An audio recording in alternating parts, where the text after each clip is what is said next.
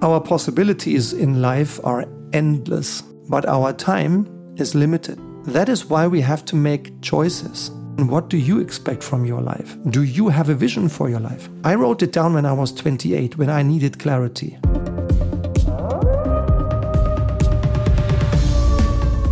Hello, dear Leitwolf, dear leader of the pack. Welcome to today's Leitwolf podcast episode. Great to have you here. By the way, if you're here for the first time, activate the bell or subscribe to this Leitwolf podcast so that you don't miss any other episode in the future. And please also let me have your comments on Spotify with your feedback, with your question, with your star rating, with your topic of interest. I'd be curious to understand how you like this content and what I can do to make it even more suitable for you. And maybe there is a topic on your mind that you'd like to share, and maybe your topic becomes a title of one of the future Leitwolf podcasts. So please feel free to subscribe and contact and interact with us. And with that, let's move into today's episode. Good leaders are not born, they are made. And almost everyone can learn how to lead well. You just need to want to learn it and you need to like people because we are not leading machines, we are leading humans. But nevertheless, poor leadership remains by far the most common reason why employees leave companies today. And the best people typically leave first. That's one of the reasons why we here in the team, together with our clients, aim at creating a well led world. That's why I share my experience, my best tools, my best knowledge with you and with many other listeners here in the Leitwolf community every week people who, like you, are interested in good leadership and in practical tips how to lead a little bit more effectively. So today is all about a very important question that I think every person, every individual, and every leader should answer for themselves. The question is how much is enough? Why is this question important? I think it's important because of a simple truth. Our possibilities in life are endless. Yeah, they are sheer, endless. And many of us lead lives they like. And like me, I'm I'm grateful. I'm I really feel grateful for the life I lead, and I sometimes wish we had 48 hours a day. But uh, all my applications were not even answered by God. It's gonna stay at 24 hours, I'm afraid. So I have to live with it. My ideas, my possibilities are endless, unlimited. But our time is limited. That is why we have to make choices.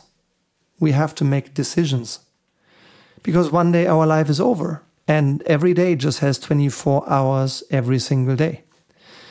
And I do believe you can do many different things with your life. And there are probably a hundred different paths to happiness. And you can even change your path to happiness. When I was 28, I really would not have dared to do what I'm doing here today because I just missed the experience. I missed the practical know how. How could I have done that at the age of 28? Now, and yes, I've turned 28 a couple of times, I have a lot of experience.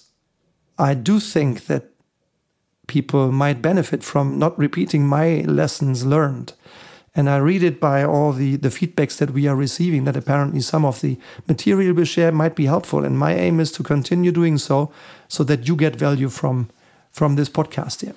So I think it's important to answer this question. Yeah? To answer the question, how much is enough? How much material success do you want?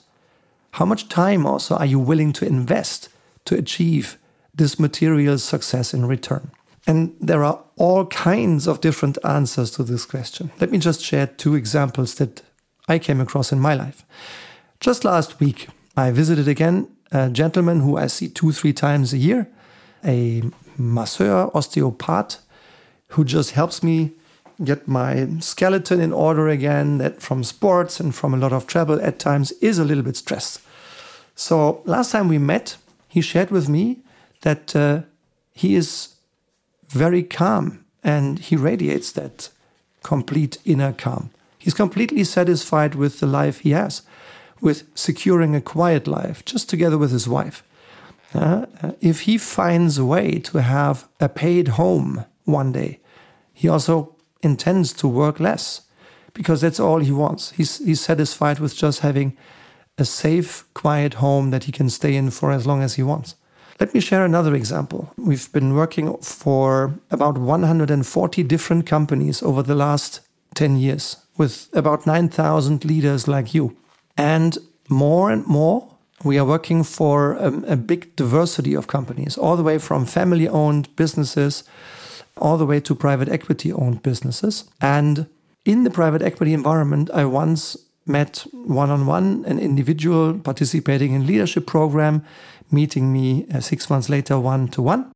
And he opened up saying, Look, Stefan, before we go into this coaching now, I need to share something. I'm really nervous. And I go like, why? Yeah, you know, we founded this business, my father and I, about 15, 16 years ago.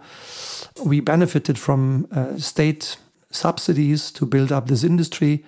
And then we sold the company in, in three steps. And now I have several hundred million euros on my bank account. And I'm really, really nervous. I, I have bad sleep at night yeah, because I'm now nervous to lose all of it again. Yeah? End of that story. Uh, it's just a very interesting perspective. And in my impression, I'm, my impression is that the first gentleman who was pursuing a much, much, much smaller amount of material value is probably happier and less scared than the person who has achieved plenty and plenty and plenty of material success. Uh, so that's to me another confirmation I mean, let, I'm not naive. Money matters, and we all need to make enough money to pay our bills and lead the life we want. But as soon as you go above this, I'm not sure that much more money makes you much more happy. And that's why this question is so enough. How much? How much is enough? And if you want to think about this, here are three ways that I thought about it that helped me get my own answer. Number one, what do you expect from your life? not the others, but what do you expect from your life?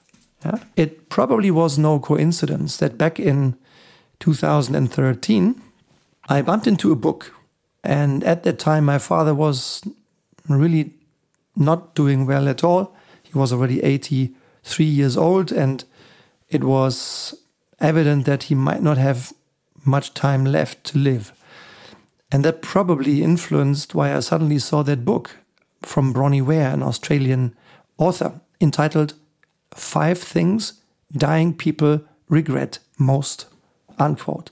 Hannah is going to put them into the show notes if you're interested in, in the link to this book. And guess what? Huh? Bronnie accompanied 35 or 40 people who knew that they would only have months to live. And she accompanied these people throughout the last months of their lives.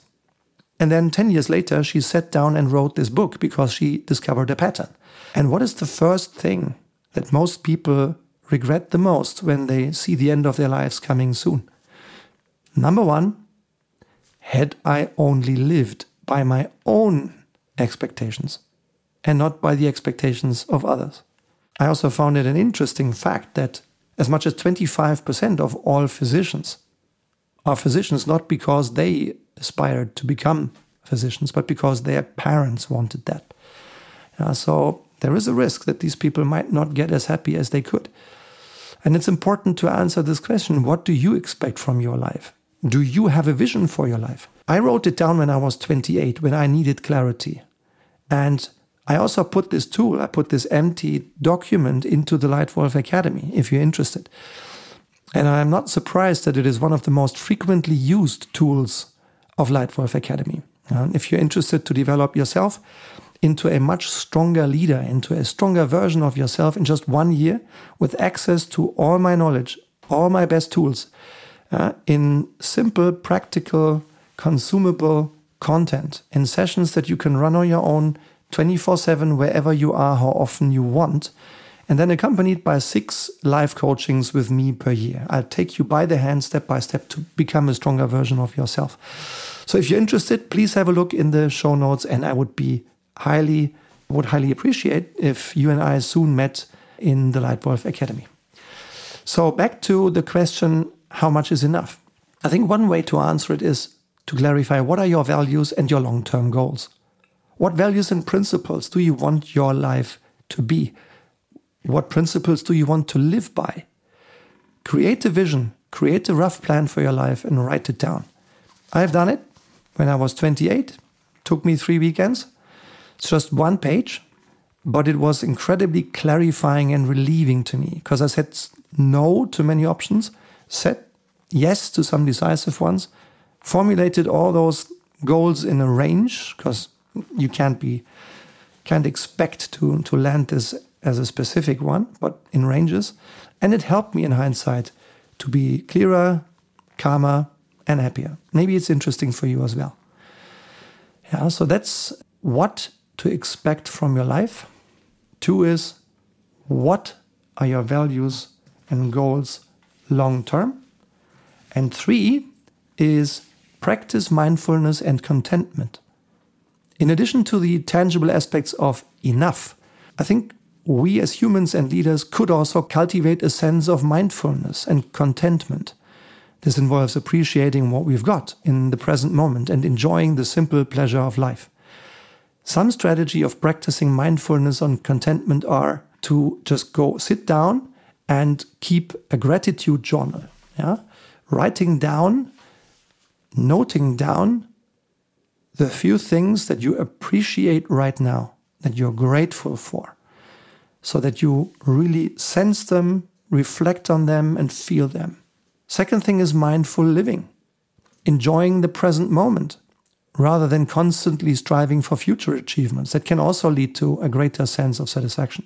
Uh, on a related note, years ago I read about a research that analyzed how many of 16 minutes in an hour students in Asia were spending thinking about the future, the past, or the present. Have a guess. Have a guess before I answer. How many minutes of 60 minutes did students spend thinking about the future, the past, or the present? I was awfully wrong. The answer was out of 60 minutes, students spent three minutes in the past, 52 minutes in the future, and then just four or five minutes in the present moment, if at all.